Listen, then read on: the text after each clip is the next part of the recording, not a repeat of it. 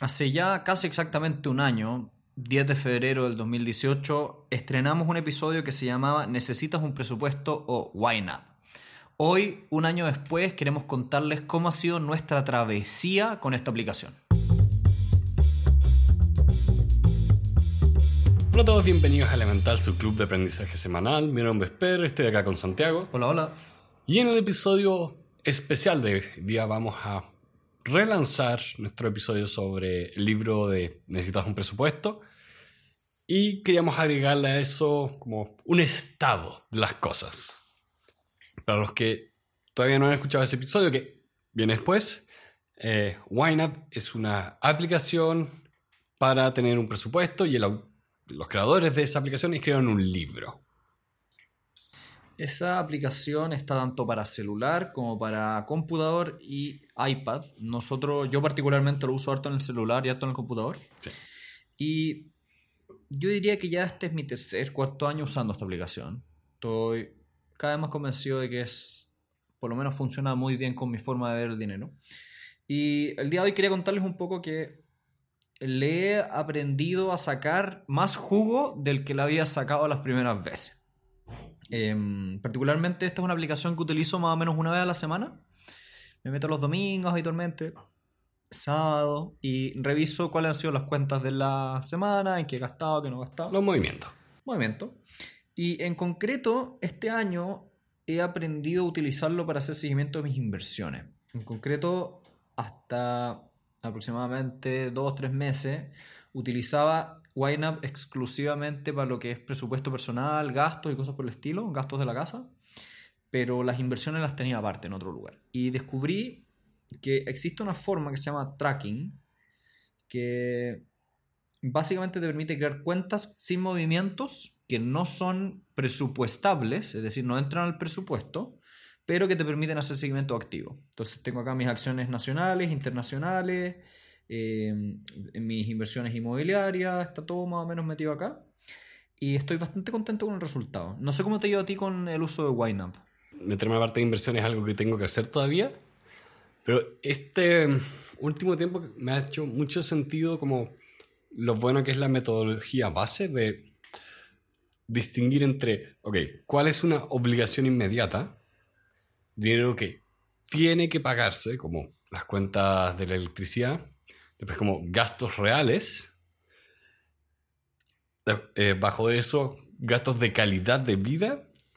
Y por último, el fun money, cosas que son meramente para disfrutar. Como esa jerarquización te ayuda mucho a estructurar muy bien tus gastos. Donde puedes decir, a ver, si es que quiero, por ejemplo, si es que hay una obligación inmediata que tengo que pagar, ok, voy a sacar dinero de una prioridad más baja y lo pongo, porque necesito pagar esto. No así al revés, si es que, ¿sabes qué? Quiero comprarme algo solo porque es entretenido, quiero comprarme un Switch. Eh, oh, pero espera, no cae en mi presupuesto y no voy a sacar dinero de mis obligaciones inmediatas. Y ahora con eso me ha permitido empezar a ahorrar muy bien el 20% de mi sueldo, que después del último libro que vimos, ahora tiene que subir a 50%. Pero es una forma muy buena de seguir la filosofía de, ok, me llega mi sueldo, inmediatamente ahorro, lo pongo ahí y después veo cómo me las arreglo con el resto. Y me ha funcionado muy, muy bien. Y los últimos meses especialmente, con Navidad, Año Nuevo, me sorprendió el ordenado que llegaba a final de mes donde a pesar de haber gastado harto, era, oh, todavía estoy creciendo en mis ahorros. Ya. Y eso ha sido muy, muy satisfactorio de ver. O sea, como dicen los, los gringos, walk me through, eh, cuéntame un poco, ya, te llega el sueldo a fin de mes. ¿Qué haces con la plata? ¿Cómo, cómo es el flujo?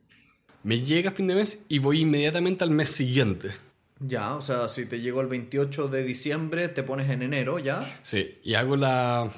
y coloco primero, ya, siguiendo esta jerarquía, primero mis ahorros, después lo pongo todo lo que es como obligación inmediata, que ahí tengo cada una categoría, y yo a varias le pongo como eh, metas. Por ejemplo, yo tomo un remedio para el déficit atencional, sé cuánto que eso tengo que comprarlo cada 100 días más o menos, entonces pongo metas mensuales para ir depositándome dinero ahí, cosa que, por ejemplo, la semana pasada fui y compré mi remedio con mi tarjeta de débito y no hubo ningún problema, porque yo llevaba 6, o sea, 100 días planeando esto. Ah, yo tengo una pregunta, por ejemplo, ¿Tú utilizas la, la funcionalidad del YNAB que te permite poner una meta cada cierto tiempo con, Sí. con montos mensuales? Sí. Que de- dependiendo de cuál es el pago, pongo una meta distinta. Por ejemplo, para la cuenta de el celular, tengo que poner este monto fijo todos los meses. Pero para lo de los remedios, lo que digo es que, ok, es, para tal fecha tengo que tener esta cantidad.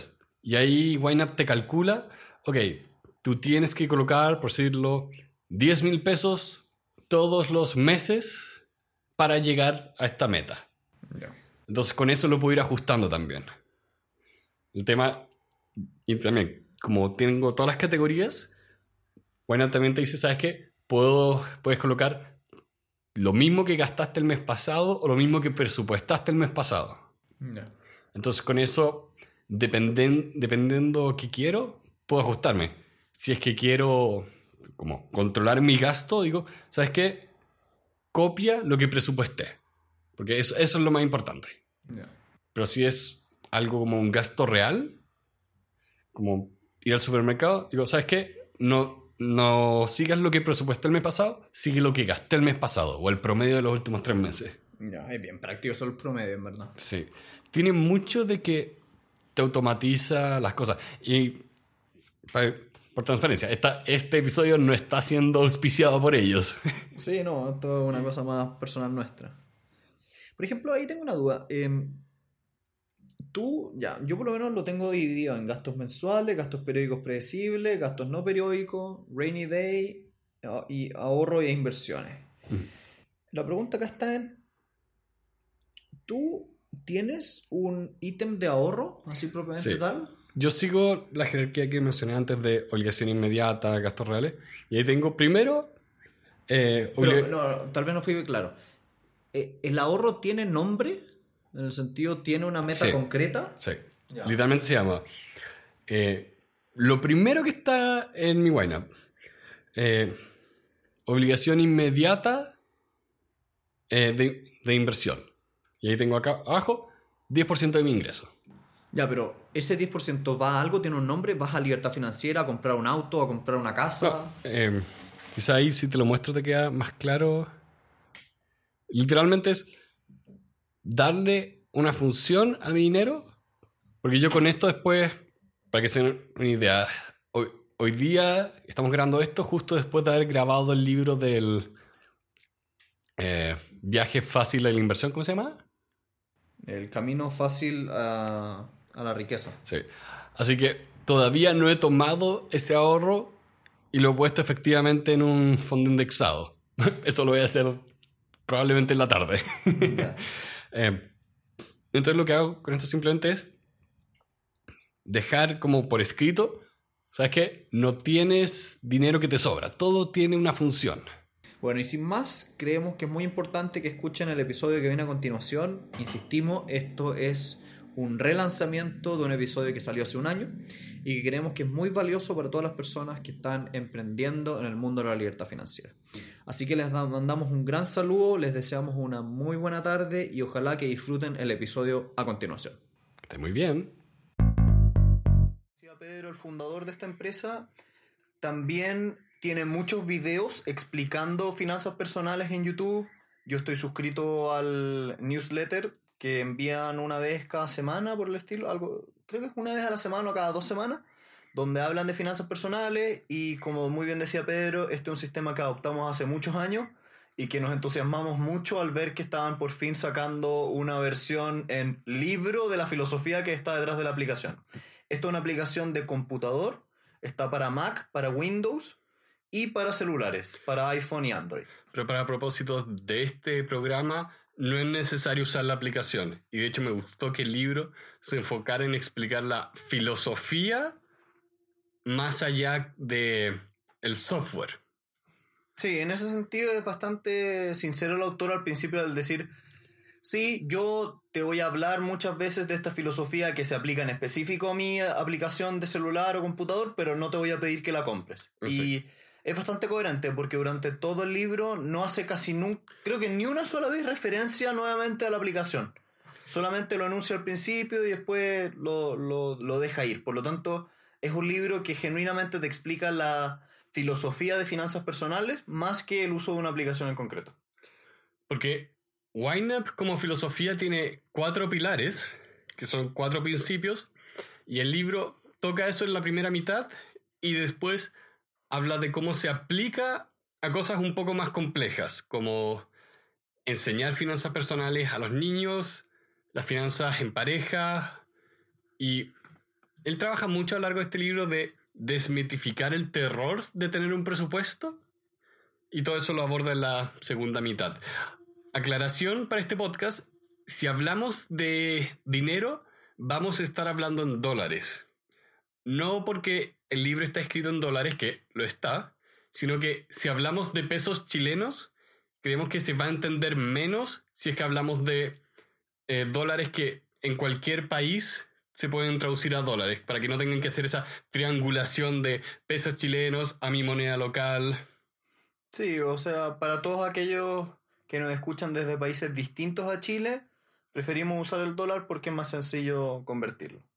Ahora, también una aclaración importante a ese respecto. Si algún día llegan a usar la aplicación, la aplicación se puede poner en los pesos o las monedas de, del país que sea. Por lo tanto, por lo menos yo mi aplicación la tengo en pesos chilenos y no en dólares.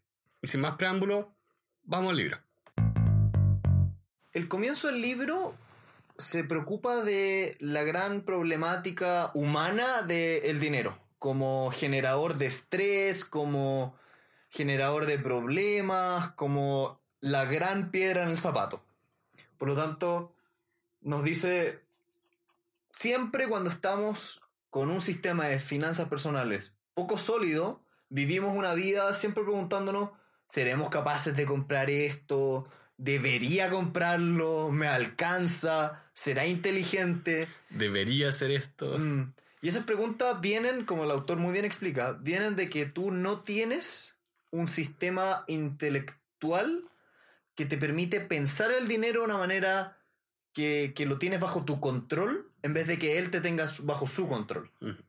Él habla mucho de lo que es el presupuesto acá, como nosotros vimos en un minuto productividad. No tanto una manera de esclavizarnos hasta un, ante un sistema impuesto, sino de liberarnos a través de un poco de estructura. Y no solo estructura, sino esa como disciplina mental que te aclara la imagen. Mm.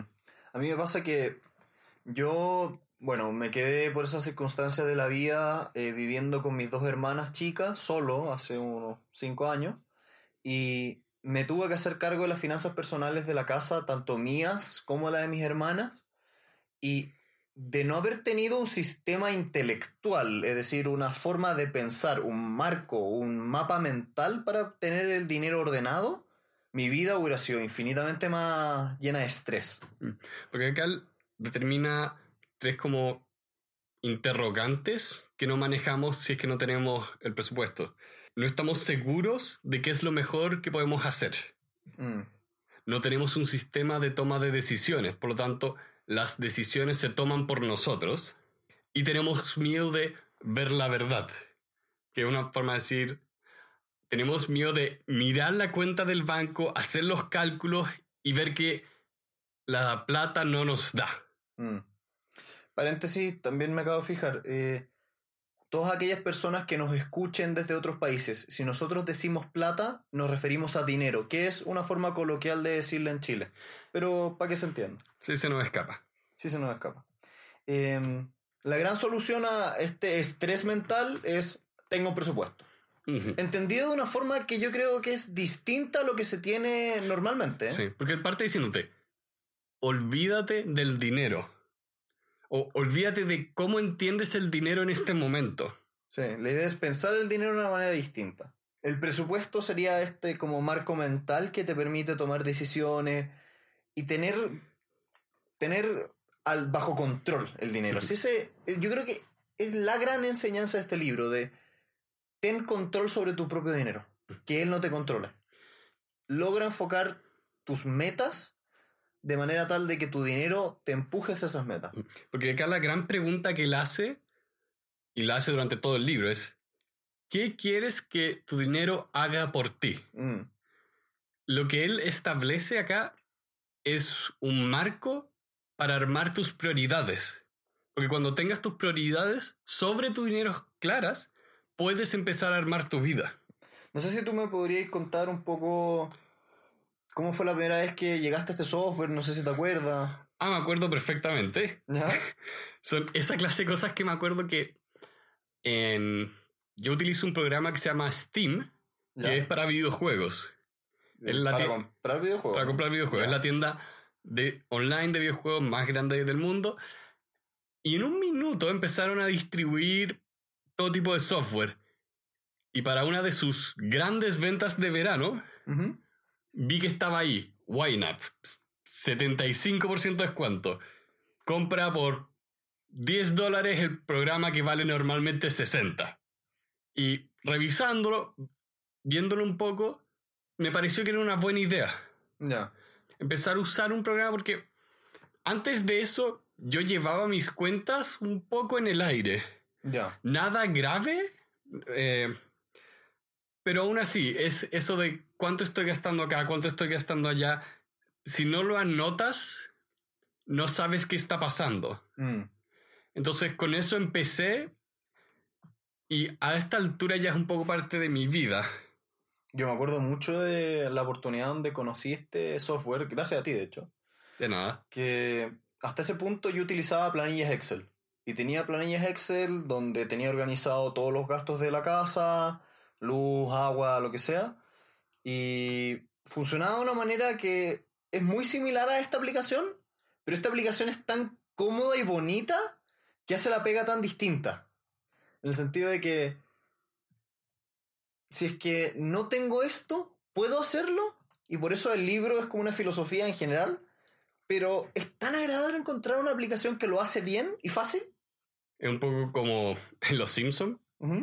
Cuando Homero encuentra maní, o sea, cuando Homero está buscando maní debajo del sofá y encuentra 20 dólares, ¿Ya? y tiene esta conversación con él mismo de, oh, yo quería mi maní. Y Cero le dice, eh, espera, con 20 dólares puedes comprar mucho maní. Explícate, el dinero se cambia por productos y servicios. Ah.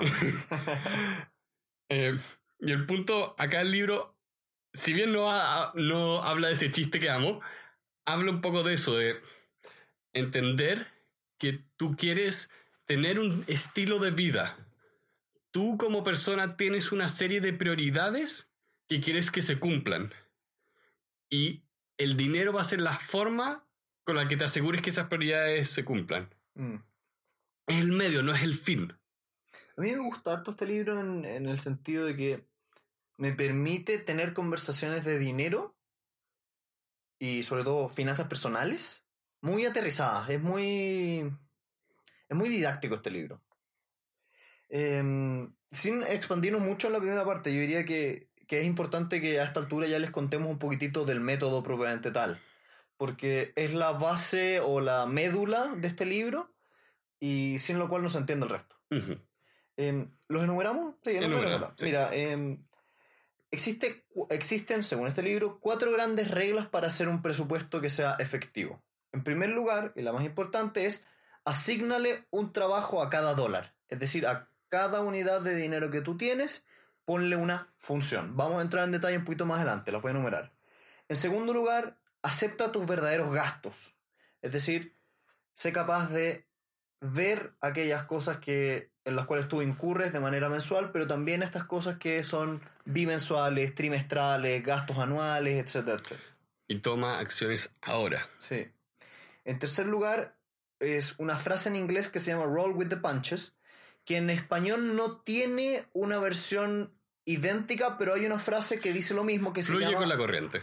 fluye con la corriente o amóldate a las circunstancias. Que son. Es la misma idea. Después vamos a explicar de dónde viene roll with the punches, pero básicamente es amóldate a las circunstancias, fluye con, con lo que va sucediendo. Y finalmente, la última gran regla, la cuarta, es haz envejecer tu dinero.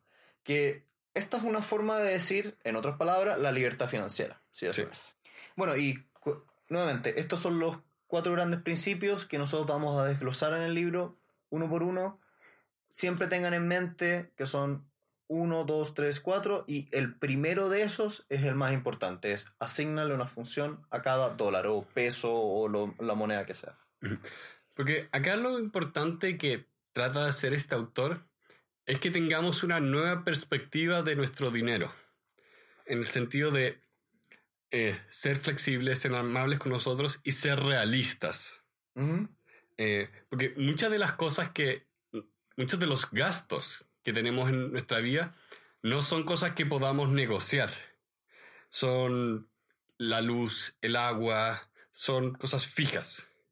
Pero después están todas las otras cosas que nos importan mucho tener, como comida. Eh, si es que tú no pagas la cuenta de la luz o si no pagas la, el arriendo de tu casa, te van a echar de ahí. Te van a cortar el servicio. Tú puedes jugar con tu presupuesto de comida. Hasta cierto punto. Hasta cierto punto. Hasta cierto punto, no puedes no comer. Exacto. Mm. A mí lo que me gusta de la parte introductoria de este libro y los- el capítulo 1 y 2 es la idea de que tú tienes que ser intencional con el dinero. A mí me pasa mucho que tengo conversaciones de finanzas personales con muchas personas y suelen ser muy reactivos. ¿En qué sentido? Les pasa algo en la vida y recurren al dinero. Es decir, el dinero está como, como una, una bóveda escondida en su cerebro que solamente se tiene que abrir en ciertas ocasiones especiales donde algo les pasó. En cambio, este libro es, tú tienes sueños, ya, perfecto, eso es muy bueno, intentemos que tu dinero te empujes a esos sueños, te lleve a ese lugar. Y eso me gusta porque es la intencionalidad del dinero. El dinero no es malo, el dinero si tú no sabes manejarlo es mucho peor, por lo tanto, hazte cargo de quién eres y cómo eres, sobre todo con tus propias finanzas personales. Exacto. Y esto parte con esa intencionalidad, ya que el autor nunca habla de eh, acumula dinero. Nunca habla que tu meta es acumular dinero. Sí. Tu meta es darle propósito a tu dinero y cumplir estas cuatro reglas que él propone. Sí. Y eso te da más que un monto gigante de dinero, la vida que tú quieres vivir. Mm. No sé si ah, te acuerdas de alguna oportunidad donde te haya pasado que adquiriste algo y tenías una sensación, una sensación visceral en tu estómago de que no debiste haber comprado eso. Ah, eh, sí. ¿Te ha pasado, no? Eh, están ambos en la pieza al lado, es el televisor y el PlayStation 4. Ese tipo de situaciones son las que el autor dice no te, no te deberían pasar. Tú deberías estar bajo control de tu dinero, no tendrías por qué pasar ese mal rato. Exacto. Y ya, no fue un mal rato, pero ese televisor fue literalmente un amigo llamándome, hey, en el supermercado están haciendo descuentos de electrónica. Me acabo de comprar un televisor. Y ¡pum! Partí para allá. ¿En serio? Sí. Fue bastante impulsivo, weón. Un poco. O sea, es que, de nuevo, yo ahí estaba consciente de cuánto dinero tenía, porque ya, yo encontré YNAB hace un buen tiempo, Ujú.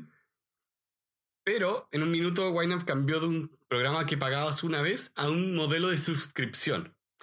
Y ahí por un año yo no me yo dejé de usarlo casi. Ya. E incluso traté, traté de reemplazarlo con otros programas. Nada funcionó realmente. No me están pagando, pero estoy de nuevo en el modelo de suscripción con YNAB. Le chocaste. Me, Bueno. me funciona el modelo. Eh, pero así un poco lo que habla acá el, el autor de proyectar, de más que proyectar, pronosticar, donde empiezas a ver tus gastos futuros con tu deuda, con tus sueldos futuros. Mm, Y dice que es algo que no deberías hacer. No, A ver, la explicación para los que nos escuchan. Cuando la gente habla de presupuestos, una idea típica es, ya, yo voy a hacer un presupuesto para adquirir, por ejemplo, un automóvil. Perfecto. ¿Cuánto tengo que juntar? Ya, eh, mil dólares. Perfecto. ¿Cómo lo voy a hacer? Tengo que juntar 10 dólares durante 100 eh, oportunidades para llegar a los mil dólares. Ah, ya. Y si se fijan, lo que esta persona está diciendo es, voy a hacer algo en el futuro con dinero del futuro para adquirir algo en el futuro. ¿Y qué pasa cuando no te llega alguno de esos, de esos pedazos del capital que estabas esperando? ¿O qué pasa si hay una emergencia y la pierdes? Entonces, es muy distinto hacer presupuestos como lo sugiere esta aplicación, que es hacerte cargo de la del dinero que tienes hoy, versus esta idea de pronosticar lo que vas a obtener algún día. Exacto. Porque hay incertidumbre. Hay incertidumbre y no es una manera sana de ver tus gastos. Realmente, y lo digo por experiencia, eh, porque, por ejemplo, yo casi hago esto ahora es para un viaje en febrero. ¿Qué es esto? Yo casi caigo en el error de pronosticar porque, ¿qué ocurrió? Cuando fui a PodCon en Seattle, me invitaron a otra convención, que es en Miami. Ya. Yo para PodCon planeé con meses de anticipación. Yo tenía el dinero para eso. Y para esta segunda convención que me invitaron, no tenía el dinero. Y empecé a jugar con la calculadora para ver qué tenía que hacer, cuánto tenía que pedir en deuda, cuánto tenía que eh, trabajar. Y eso me estaba estresando de por sí. Hasta que me di cuenta que me estaba estresando y me detuve. Dije, no voy a tener este viaje, no estoy en un estado mental que me gusta, por lo tanto este viaje no es algo que tenga que tomar ahora. Pasa mucho que las personas trabajan con deuda en la vida sin darse cuenta del peso psicológico que tiene la deuda. Em, ya, yo entiendo que hay ciertos objetos donde es casi imposible no, no suscribir deuda. Por ejemplo, estoy, con, estoy pensando en comprar casas, inmuebles en general, donde nadie tiene para pagarlos en efectivo. Pero cuando la gente compra el automóvil último modelo, Mm, ahí es donde empiezo a tener mis dudas de si vale la pena o no y el costo psicológico que trae aparejado hacer esa compra. Claro, eh, como él lo propone, YNAB se trata de ver el dinero que tienes hoy y planear para pagar los gastos de mañana. Ya. No tienes que ver tus sueldos futuros. No es comprar el auto hoy día y esperar pagarlo los próximos seis meses. Es ver cuánto tienes hoy día tomar un pedazo del total, dejarlo en un casillero que diga, esto va para mi futuro auto y mes a mes ir juntando en este casillero. ¿Se entiende más si lo piensan como dos líneas de tiempo paralelas? Piensen que ustedes tienen una línea de tiempo donde viven su vida, pagan sus cuentas, etc. Después, su dinero va a tener una línea de tiempo. ¿Cuál es el problema de pronosticar? Es que miras tu, miras tu realidad y miras el dinero futuro hacia hoy día. Lo que propone acá en YNAB es que tú utilices tu dinero pasado hacia hoy día. Voy a poner un dibujo para que se entienda mejor, pero es lo que apunta acá con la regla 4 de envejecer tu dinero. Que, la, que el sueldo del mes anterior pague las cuentas de este mes. Es la libertad financiera de tener espacio para respirar. Yo discutí este tema con, mi, con mis hermanas a propósito de las finanzas personales de, de la casa, porque volvimos, nosotros, nosotros este, este formato lo utilizamos hace muchos años, pero lo volvimos a revisar a propósito del libro y la tentación a pensar en términos futuros es muy grande, pero la realidad suele ser bastante más inesperada de lo que uno cree. Por ejemplo, hagan, el, hagan el ejercicio intelectual. Ustedes hace 5 años atrás o 10 años atrás, ¿dónde estaban? ¿Quiénes eran? ¿Hubieran podido prever dónde están hoy de manera adecuada? ¿Estarían más o menos donde creyeron que iban a estar hace 10 años? Por lo menos en mi vida personal han pasado infinitas cosas en los últimos 5 o 10 años. Y por lo tanto, si yo hubiese hecho un presupuesto tomando en consideración lo que iba a adquirir y ganar durante los próximos 10 años, hubiera fallado pero por muy lejos. Ahora todavía no tienes un caballo. Creo que nunca he querido tener un caballo, pero bueno. Eso lo explica. ¿Viste? en fin. La primera regla. Darle un trabajo a cada dólar o cada peso o la, La moneda que usen. Em, cuando ustedes quieran hacer este ejercicio, y esto es- yo creo que es la parte más práctica de este podcast, vamos viendo paso a paso qué tienen que hacer. Imagínense que ustedes quieren tomar las recomendaciones que estamos conversando el día de hoy. Tomen su cuenta del banco, ábranla y vean cuál es el monto que ustedes tienen en dinero hoy. Si tienen 100 mil, de lo que sea, ese es el dinero que ustedes van a tener para trabajar. No hay más, no es el futuro, no es menos tampoco. Mm. Entonces, teniendo eso, la primera regla es darle una función a cada uno de tus dólares. Ujú. Por lo tanto, ejemplo concreto, abran su cuenta, vean sus 100 mil y digan ya, ¿cuáles son los gastos de sobrevivencia en los cuales yo voy a tener que incurrir este mes? Se imaginen que están el primero de enero. Eh, de aquí al 31 de enero, ¿en qué gastos de sobrevivencia va a tener que incurrir? Probablemente van a caer en números como, ya, voy a entregarle tal cantidad a la electricidad, tal cantidad al gas, tal cantidad al agua, tal cantidad a la comida, tal vez a la farmacia, al internet, los teléfonos, el crédito hipotecario, el transporte y todo ese tipo de cosas que siempre incurres como ser humano. Parte por tus obligaciones antes que cualquier cosa. Mm. Y bajo ese mismo supuesto, ¿qué te pareció el comentario que hacía el autor de poner en tela de juicio estos gastos? Mira, me gustó harto, no necesariamente porque él dice que tienes que reevaluar tus cosas, sino la razón y la forma en que lo hace. Que es, parte por sobrevivir, porque esa siempre va a ser tu prioridad número uno, y después empieza a ver la prioridad 2, 3, 4 y 5. Porque ahí es donde cada uno de nosotros es distinto y es difícil crear un sistema que sea suficientemente general y particular al mismo tiempo. Entonces lo que el autor hace es, yo traer un esquema de cómo armar una serie de prioridades, todas las particulares las tienes que ver tú, porque no te puedo decir qué hacer con tu dinero. Comentando un poco más, eh, en esta parte el, el creer que tus gastos son tus gastos definitivos es una gran tentación. El hecho de pensar de que si tú tienes un plan de televisión de determinado monto y tener la tentación de pensar de que es la única, la única forma de ver televisión o que no hay planes alternativos o más baratos es la gran tentación. Y tiene el, el gran peligro de que a medida que tú vas ganando más dinero, tiendes a pensar que tus necesidades son más grandes y gastas más. Entonces, puedes estar teniendo el mismo objeto con una suscripción infinitamente más barata si solamente lo buscas. Cosa que me pasó a mí con los celulares. Yo estaba en una compañía de celular donde tenía un plan relativamente caro, me cambié a otra que me daba un servicio bastante peor con una cuenta infinitamente más barata y después me cambié a una tercera donde tenía buena señal, precio barato y el servicio como correspondía.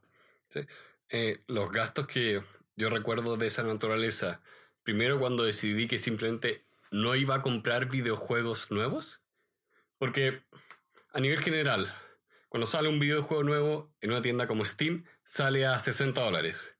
Si espero un año, lo puedo comprar en 10. Y con todo el contenido extra que estuvieron vendiendo durante ese año. Ya. Simplemente tengo que aceptar que no voy a ser una persona que esté jugando el videojuego del momento. Tengo que estar un poco más atrás.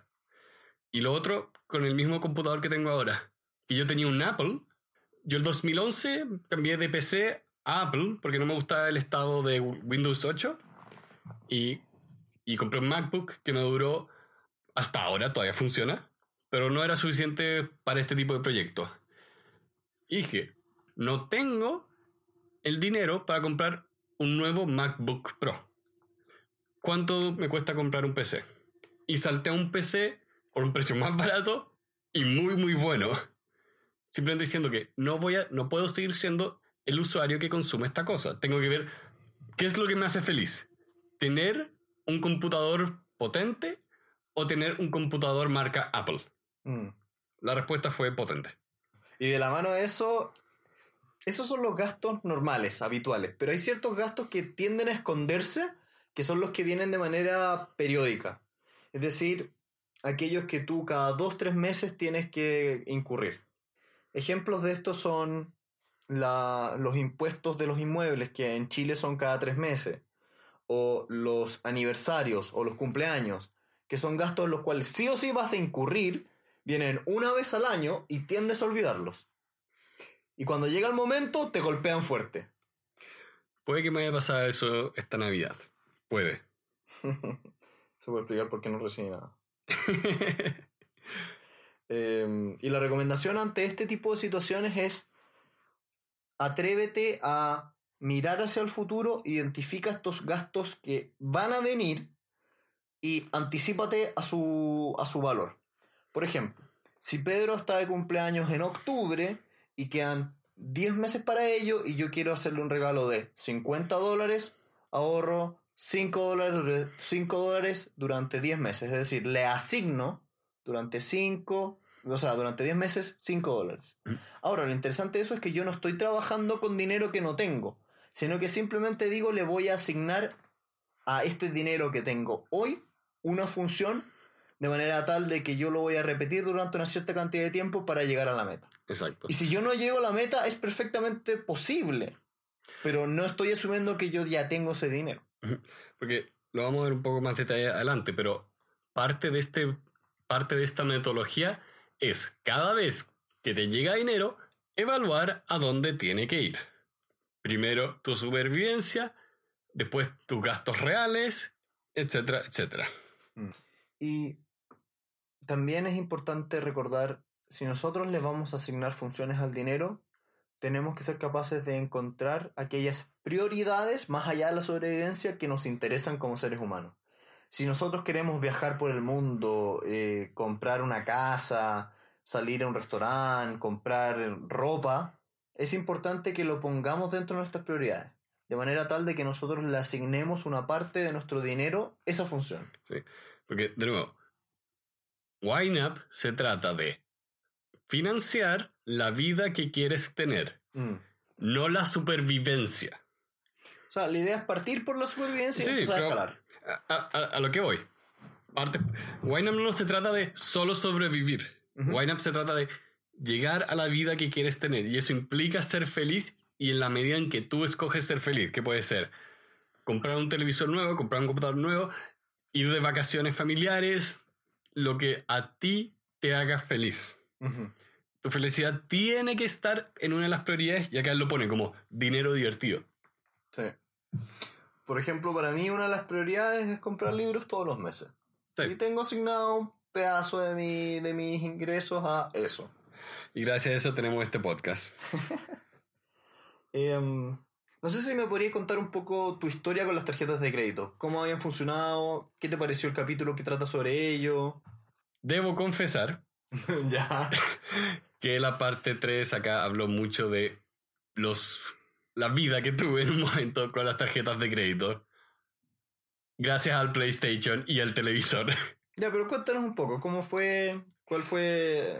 Se, se trata de eso, de que estaba comprando, si bien algo que me ha traído satisfacción a largo plazo, en el corto plazo estaba comprando angustia.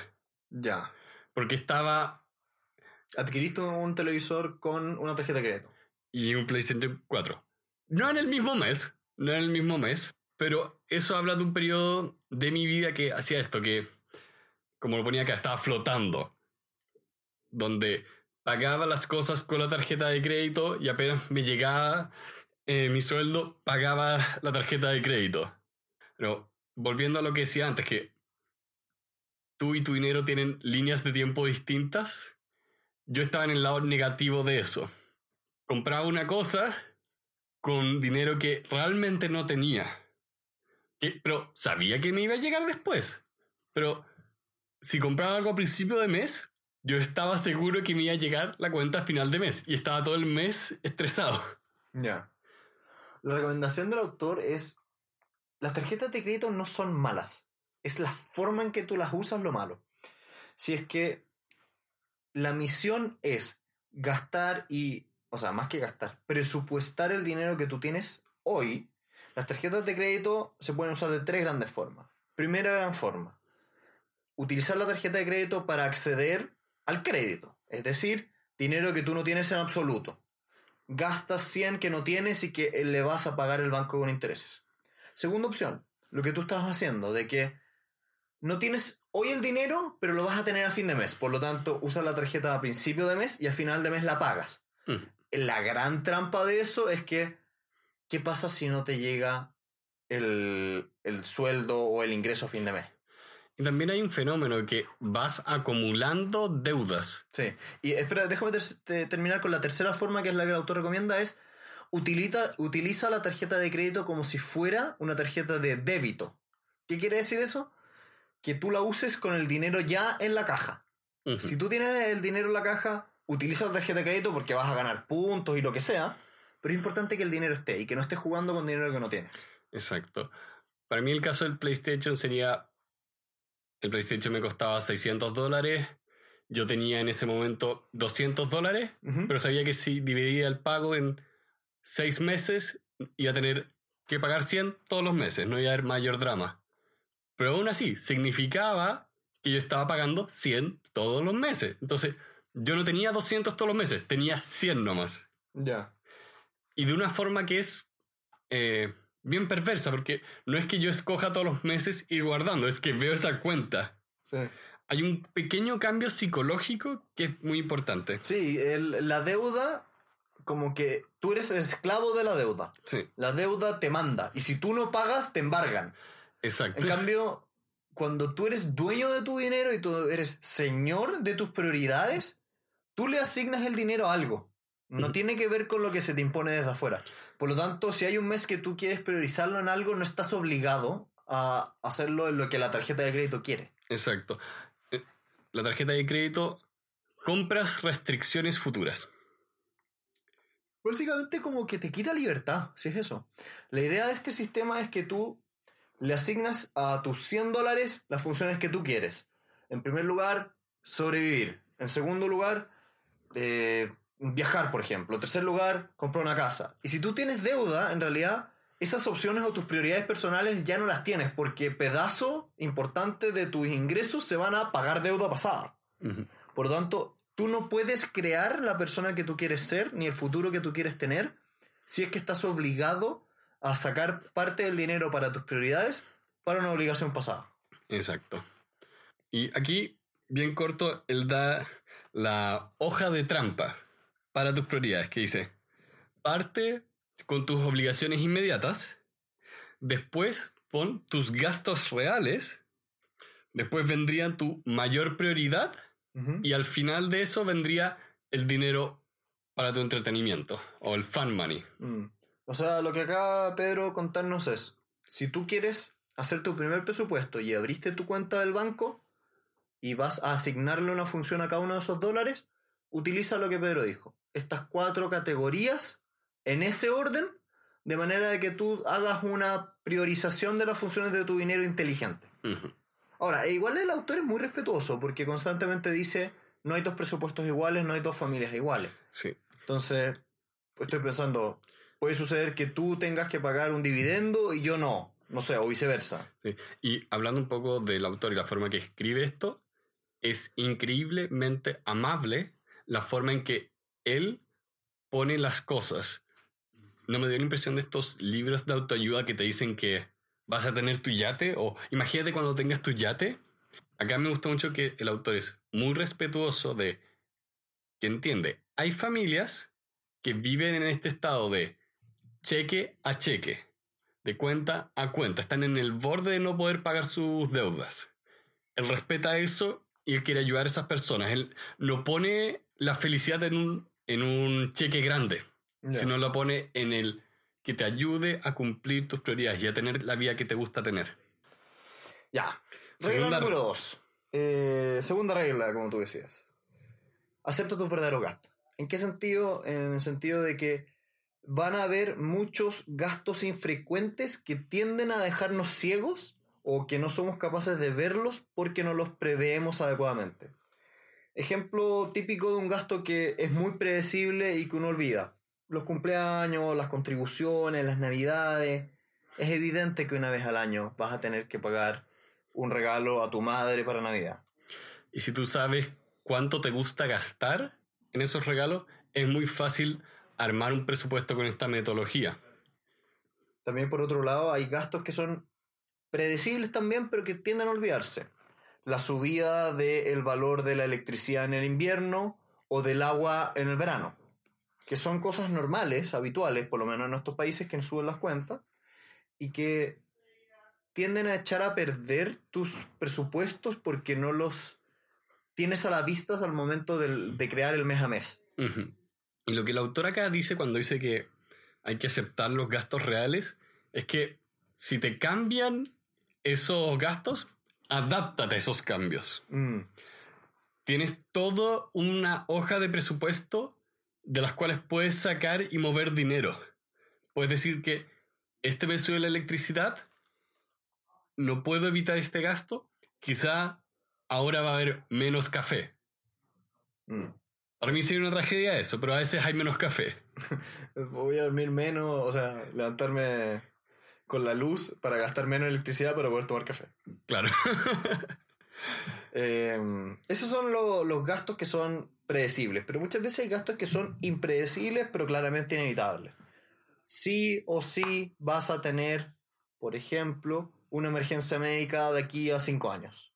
Por lo tanto, anticipate. No sabes cuándo va a ocurrir, en qué medida, no lo sabes. Pero sabes que va a ocurrir en algún minuto. Algo va a pasar. Por lo tanto, sé previsor y asignale también un poquitito de dinero a, estas prioridades. Antiguamente había una... Esta filosofía de inversión en su página web tenía una frase que era, preocúpate de los días lluviosos, que lo que decía era, crea fondos de emergencia. Es decir, asigna un pedazo de tu presupuesto para emergencia. Y en este libro el autor cambia un poco la norma y hace lo mismo, te dice, crea fondos de emergencia, pero mucho más intencionales. Es decir, no tengas un fondo de emergencias generalizado, no. sino más bien uno para salud, uno para accidentes, uno para no sé qué. Tienes que hacer que... Tienes que hacer que tú cambies una cosa por otra. En el sentido de que si ocurre un problema técnico en tu auto, tú digas, muy bien, no voy a sacar 10 dólares y lo... Ojalá costara así un auto. no voy a sacar 10 dólares de mi fondo de emergencias. Voy a sacar 10 dólares de mi fondo de emergencias para auto. O, si es que en el peor de los casos sería, voy a tener que sacar 10 dólares de mi dinero feliz, que estaba en comida que me gusta mucho, pero que no es necesaria, lo voy a aplicar en el auto. Eso, eso se relaciona mucho con la siguiente regla, que es ajustarse a las circunstancias. Mm, juntémosla, ¿te parece? Sí, sí, perfecto. Eh, para todos aquellos que nos escuchan, la tercera regla es ajustarse a las circunstancias y que habla mucho lo que Pedro acaba de decir. Cuando te toca una emergencia o un gasto inesperado que sobrepasa estos fondos de emergencia, está bien que tú le quites un poco de dinero a otra de tus prioridades. Porque si vas a ir a la clínica o al hospital y no puedes pagarlo, no está bien que tengas un fondo para un automóvil nuevo en cinco años más y prefieras enfermarte a hacer mano de ese dinero. Acá habla mucho de ser flexible y no sentirse culpable por ser flexible. Y por eso me gusta cómo él propone estas cosas como prioridades. ¿Es tu prioridad tener buena salud o es tu prioridad tu auto? Si escoges tu auto, es tu decisión. Pero es tu decisión, aunque yo esté en desacuerdo. Sí. O sea, si tú tienes un... la analogía que, el libro hacía era muy buena. Decía, ya, imagina que tú tuvieses que hacer un itinerario minuto por minuto del día de mañana. Es altamente probable de que no te va a salir tal como tú lo pusiste. En cambio, un itinerario que da ese margen de error y lo contempla es mucho, mucho más certero. Se ajusta a la realidad. Y lo mismo con esto es, si vas a tener un presupuesto, tiene que ser flexible, porque las finanzas personales no son estáticas. Van a pasar cosas todos los meses que te hacen gastar un poco más o un poco menos. Acá incluso habla de la gente que tiene ingresos irregulares, como si trabajas por comisiones o quizá tus ingresos dependan de un bono especial de trabajo por ventas. Vas a tener la tentación de que si te llega un mes muy bueno, gastas mucho y cuando viene el minuto del mes malo, porque es variable tu ingreso, no tienes nada con qué comer. Exacto.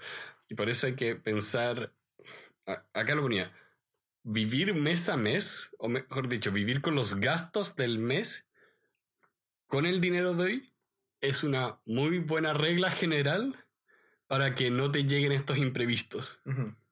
También lo bueno de que el, el presupuesto sea flexible es la posibilidad de que sirve como una especie de, de rendición de cuentas.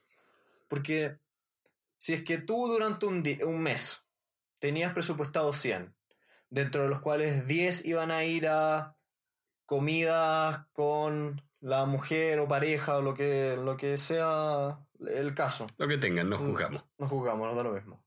Eh, y se te pasó la mano y en vez de gastar 10, gastaste 20, está bien, es natural, ya incurriste en el gasto.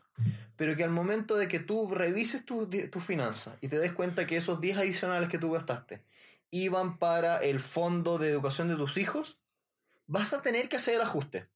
Pero te va a servir mucho para rendir cuentas contigo mismo y tener el enfoque mental de manera tal de que si es que estás en el restaurante y vas a pedir el, el- el plato adicional, pienses, "Mm, esto va a significar que mi prioridad escuela para mis hijos va a bajar.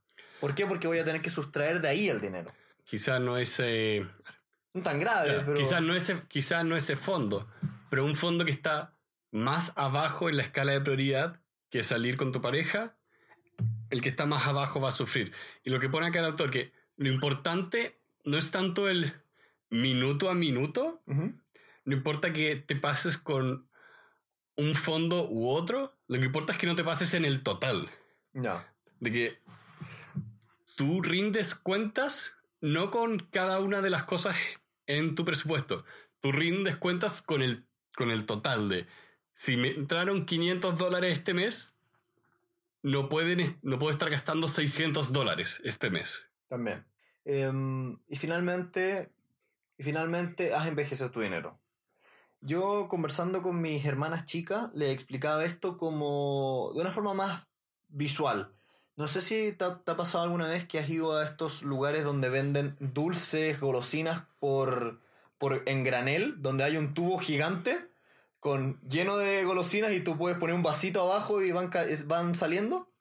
Yo le explicaba, mira, si tú tienes un gran tubo que llega hasta el cielo, donde tú llenas de golosina, y tú pones tu vasito abajo y lo abres, va a caer, va a caer eh, el- la golosina o, o- dulce que sea. Pero si tú tienes un vasito, un- o pero si tú tienes un tubo grande que está vacío y tú le pones un poquitito de dulces, al abrir la llave van a caer los dulces que de manera inmediata tú pusiste.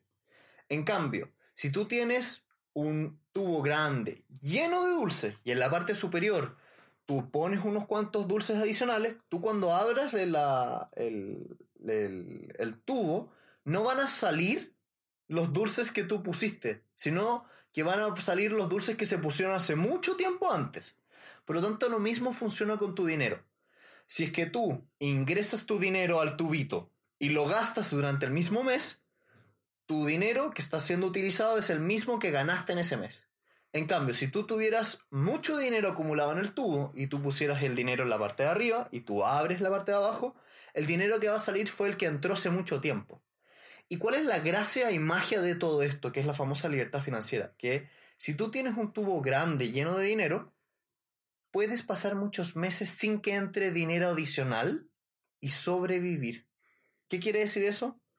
Cada mes que pasa que tú usas un, un dinero que no fue adquirido o ganado en esa misma oportunidad, tú estás ganando un mes de tiempo, es decir, de libertad.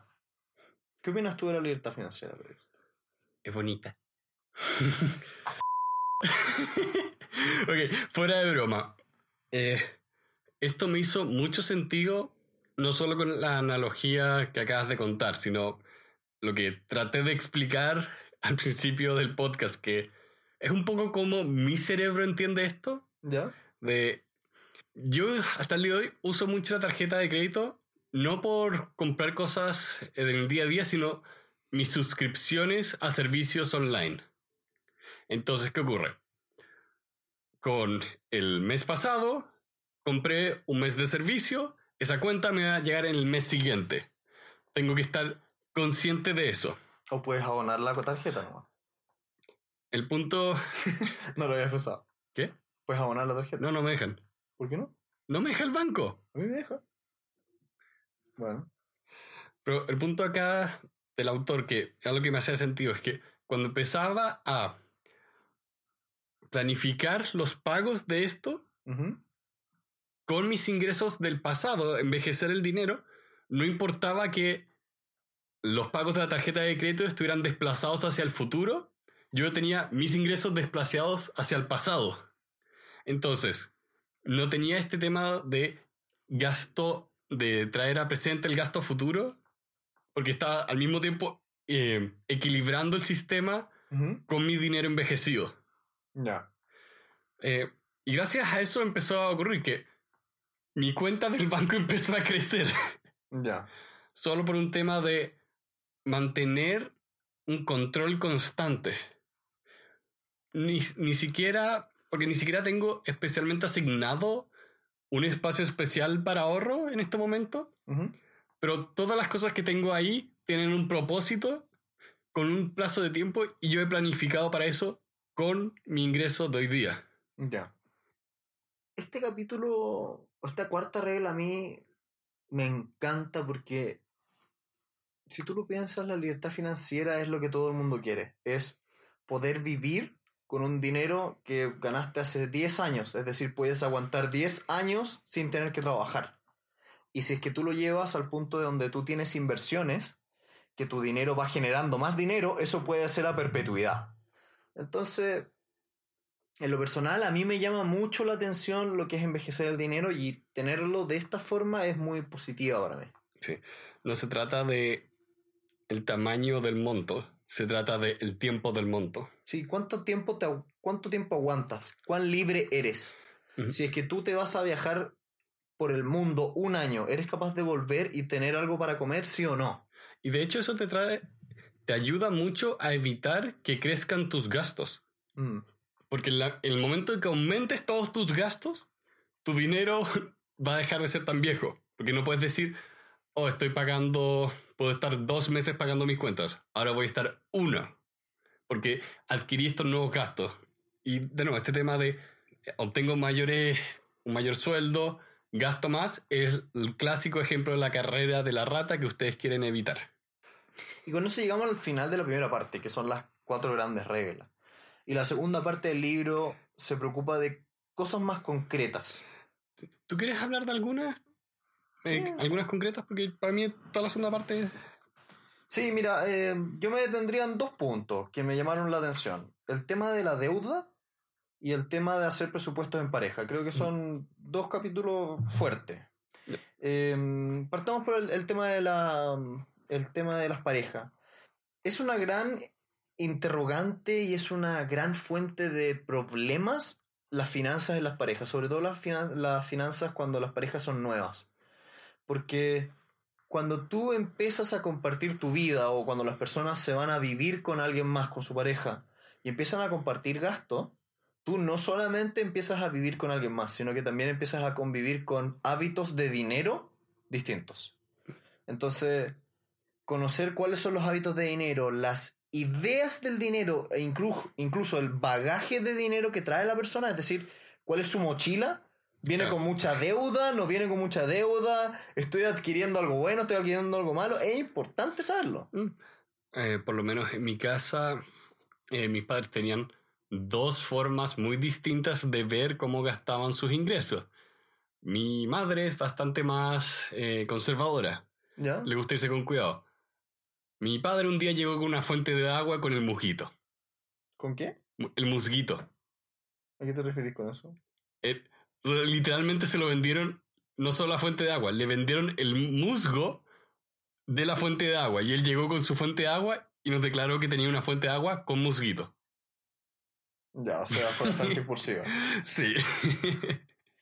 Em, Bueno, yo creo que lo que más que deberíamos hacer aquí es invitar a todas las personas que tienen pareja, están casados, han contraído matrimonio o tienen familia, que revisen este libro en específico, ese capítulo, porque creo que es muy genuino en cuanto a hacer las preguntas que nadie se atreve a hacer, plantear los problemas que nadie se atreve a plantear y poner sobre la mesa la verdadera salud financiera de las personas Sí. como un método de mejorar tu relación de pareja más que empeorarla, porque muchas veces los problemas de dinero y la mala comunicación al respecto son una de las fuentes más grandes de problemas en una pareja. No, a mí no me ha pasado. Todavía no. Fuera de chiste, él acá habla de la importancia de un ejercicio sano. Ustedes como individuos determinen cuáles van a ser sus prioridades. Después discútalo con su pareja y determinen cuáles van a ser las prioridades como pareja. Sí. Y Porque- también la importancia de eso no significa que tú vas a sacrificar tu independencia por la otra persona. Porque uno de los puntos acá importantes es cada uno tenga su espacio que nadie le haga preguntas. Sí, porque una de las grandes tentaciones eh, al hacer un presupuesto en pareja es a empezar a poner en tela de juicio el gasto ajeno. Pero ¿por qué gastaste en esto? ¿Por qué te compraste la fuente con mujito? Entonces, eh, Dejamos de hacer esas preguntas acá. entonces hay dos formas. O dejan de hacerse esas preguntas o derechamente contemplan esa posibilidad dentro del presupuesto. Es decir, tú vas a tener este pedazo del fondo común para hacer lo que quieras sin preguntas. Haz lo que quieras, gástalo en billetes y quémalos. Si quieres hacerlo, dale, es tu dinero. Sí. La transparencia es lo que les va a dar libertad como pareja. Mm. Yo creo que eso es muy importante. La comunicación en temas de finanza puede ser la mejor bendición o la peor maldición de tu relación.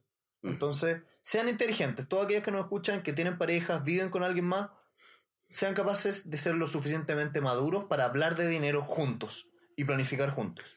Porque si ustedes tienen sus prioridades propias, las prioridades del prójimo y tienen sus, eh, sus prioridades en conjunto, van a tener una relación de pareja muy bonita. Exacto. El otro tema que toca que curiosamente a mí me gustó harto fue cuando hablaba de enseñarle presupuesto a los niños. Ah, yo quería hablar de las deudas, pero dale, está bien. Eh, va, vamos Dale, uno dale. y uno. Eh, porque me gustó por dos razones. Una, yo tuve una muy buena experiencia en que desde una muy temprana edad me empezaron a dar una mesada. Estaba, creo que tenía siete años cuando me empezaron a dar algo lo que sería como que me dieran un dólar a la semana.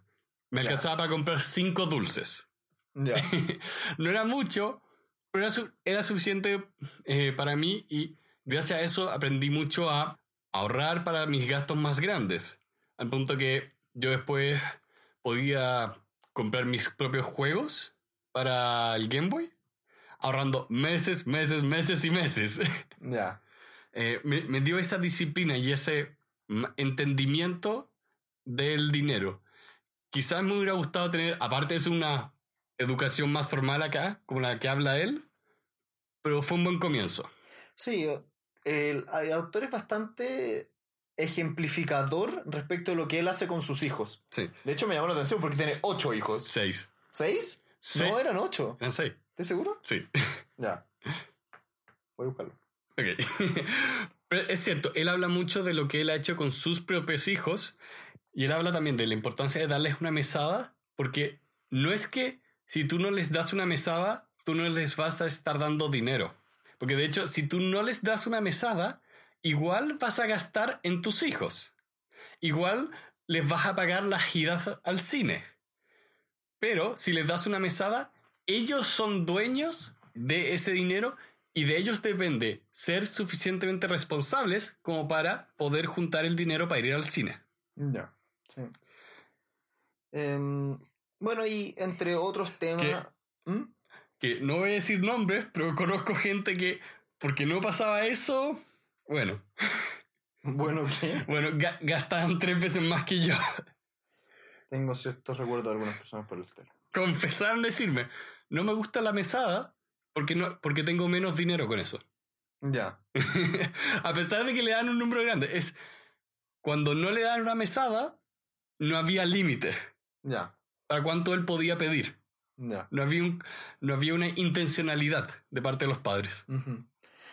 Bueno, y dentro de otros puntos que toca el libro, pasa por la deuda, por ejemplo. Cuenta, si tú puedes, elimina absolutamente todas las deudas. Y si es que hay cosas como los inmuebles, donde vas a tener que incurrir en deuda, siempre ten como aproximación de que si vas a incurrir en deuda, que sea en algo que va a subir de valor. Si vas a incurrir en deuda en un automóvil nuevo, que lo único que va a hacer es bajar de valor, no te conviene endeudarte. En fin, eh, yo creo que lo que sería más interesante es que nos detuviéramos en el capítulo final, que es muy, muy humano. ¿Qué pasa cuando llevamos un tiempo haciendo un presupuesto y queremos rendirnos porque o no nos funciona, o no lo estamos logrando, o nunca cumplimos las metas que nos ponemos? Cuando sientes el fracaso Mm. de no cumplir tus propias expectativas. Yo no sé si te ha pasado alguna vez que has reiniciado tu presupuesto. Varias veces. Varias, varias, varias veces. Y de hecho, la última vez que lo hice fue cuando volví a suscribirme al sistema de YNAB, al software, cuando empecé a pagar de nuevo. Ya. ¿Y cómo te hace sentir reiniciarlo? Me trae gran claridad mental. Porque este es el tema. Yo trabajaba con la idea de que necesitaba todo este historial de información para mis finanzas, que necesito saber cuánto he gastado para poder promediar. Pero la verdad es que nunca tomaba decisiones en base a esa información. Yo estaba tomando decisiones de hoy día hacia adelante. Lo que había pasado atrás, pasó atrás. Ya. Y tenía, y de nuevo, como traté de cambiarme de software, tenía tal desorden que lo único que me hizo sentido es, no importa, sé cuánto dinero hay en el banco, Ujú. voy a asignar todo eso a las cosas que necesito y el resto lo voy a poner en deuda que puede que aparezca a fin de mes. Ya. Hice eso una vez y se arregló todo. Porque no había que complicar más la cosa. Y acá quiero detenerme en algo que le saqué una imagen a... Porque quiero detenerme un poco a hablar de la otra aplicación que usé Ujú. y lo puse en un Excel de cómo esta aplicación funcionaba, porque todo era por categoría y subcategoría y entraba a tal nivel de detalle que una categoría era líquidos y tú podías ver jugos, café, agua, Ya, eso es demasiado. era demasiado, claro, era muy preciso, pero no entraba a lo que hacía que mi presupuesto funcionara, que eran mis prioridades, en Mm. qué quiero gastar. No importa qué es lo que quiero gastar, importa cuánto es y cuánto lo quiero. Ya. O sea, al final del día, el presupuesto ideal es aquel que resuena bien contigo. Porque hay personas que les gusta ser súper específicas, hay personas que les gusta ser más generales, hay personas que les gusta tener muchas categorías, hay otras que les gusta tener pocas. Es un tema de claridad mental, es un marco. Si esto es un modelo mental, si eso es. Yo no podría estar anotando cada vez que compro jugo, No. pero sí anoto el café, porque es mucho café. en fin. Pero más allá de los chistes que me gusta hacer con café, me gustó mucho lo que dijo de el tener un, pres- un presupuesto no es un tema de ganar o perder. Apenas tengas tu presupuesto, ya estás ganando. Y Sí. mantente y vuelve. El hecho de que estés pensando y queriéndote ordenar es lo que te hace ganar. Exacto. Hace una diferencia en tu vida. Porque te da, te da eso que nos gusta tanto acá de intencionalidad y tomar las cosas caso por caso. Sí. Es tu vida, nadie te puede decir cómo organizarla o cómo organizar tu dinero, pero organízalo. Sí. ¿Tú has tenido un momento donde sientes que perdiste el control de tu presupuesto? Más que haberlo perdido, me desordené. Me pasaba que eh, logré empezar a envejecer mi dinero bastante rápido. Y llegó un punto donde estaba más preocupado de dónde invertir mi dinero que de tener una visión tan global de mis gastos. Como eran chicos en comparación con mis ingresos, los olvidaba y no los registraba tan correctamente. Y después me di cuenta que podría haber obtenido más dinero para seguir invirtiendo si hubiera sido más ordenado. Entonces ahí decidí como ponerme a mí mismo una mesada máxima. En el sentido de que yo no gasto más allá de esto. A pesar de que tengo más en el ingreso mes a mes. Pero lo limito a propósito. ¿Para qué? Para que el desorden no me mate. Entonces a mí YNAB me ha servido mucho en finanzas personales para ordenarme y para no gastar de más. Qué ironía. Tu necesidad de hacer crecer tu dinero te hizo perder dinero. Sí. no por mala inversión, sino por mala organización. Sí. Personalmente, a mí me encanta este libro. O sea, es muy rápido de leer, muy... eh, Hasta hubo partes que me reí en voz alta. hubo partes que las encontré tan, tan, tan humanas, tan anecdóticas. Eh, tercero, es un libro que yo uso mucho en el día a día. Esto es una filosofía de vida que vengo adoptando desde que salió la aplicación hace siete años o seis más o menos y la hemos usado de manera consistente y ha funcionado súper bien. Y es un libro familiar, en el sentido de que yo lo compartí con mis hermanas, volví a revisar esta filosofía y funcionó de maravillas. Por lo tanto, por lo menos yo se lo recomiendo a todas las personas con 14 años en adelante que lo lean, porque esto les va a hacer tan bien en la vida.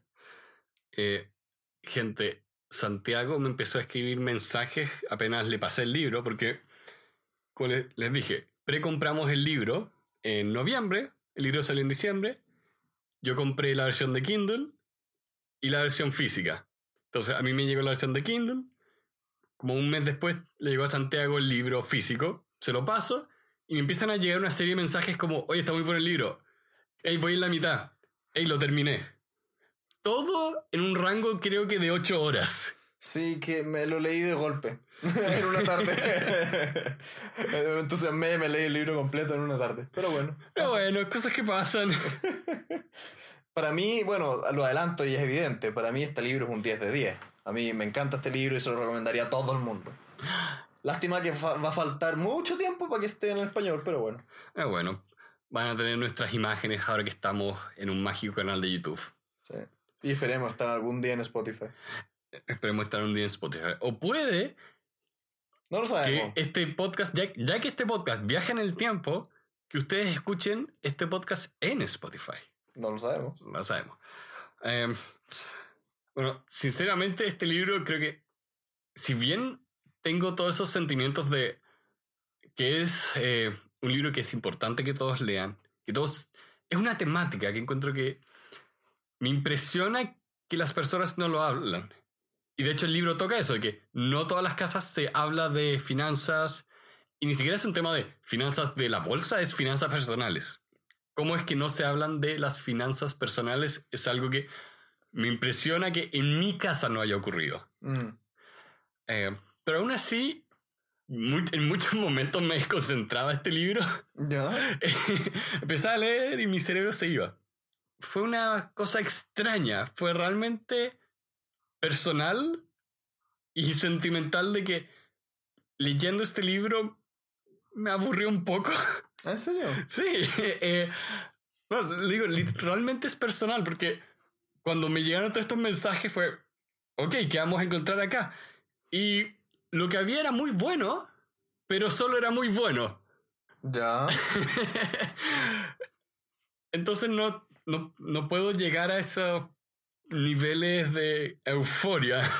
Ya. Eh, que no, no es decir que el libro era malo, fue simplemente que, no sé, de repente me aburría. Es que yo creo que había muchas partes que a ti no te, no te resonaban. Puede ser, puede, puede ser. Eh, porque la forma en que esto está escrito es que habla de las reglas y pone muchas, muchas anécdotas que son importantes en este caso y de hecho son muy buenas anécdotas porque no es como en los otros libros donde te dicen que y teníamos un problema pero lo solucionamos y nos movimos adelante como equipo. No es el tipo de anécdota que no dice nada. Es el tipo de anécdota con números, nombres, personas y efectivamente es una enseñanza. Ya. Eh, lo que para mí eso es 8, 9, creo. Un, un 8 o 9 de 10. Exacto. Ya. Eh, tengo que revisar en mi tabla personal cuál, cuál de esos libros significaba muy bueno, pero para mí esto es un muy bueno. Ya. Y con eso vamos cerrando. Eh, les agradecemos nuevamente que nos hayan escuchado el día de hoy.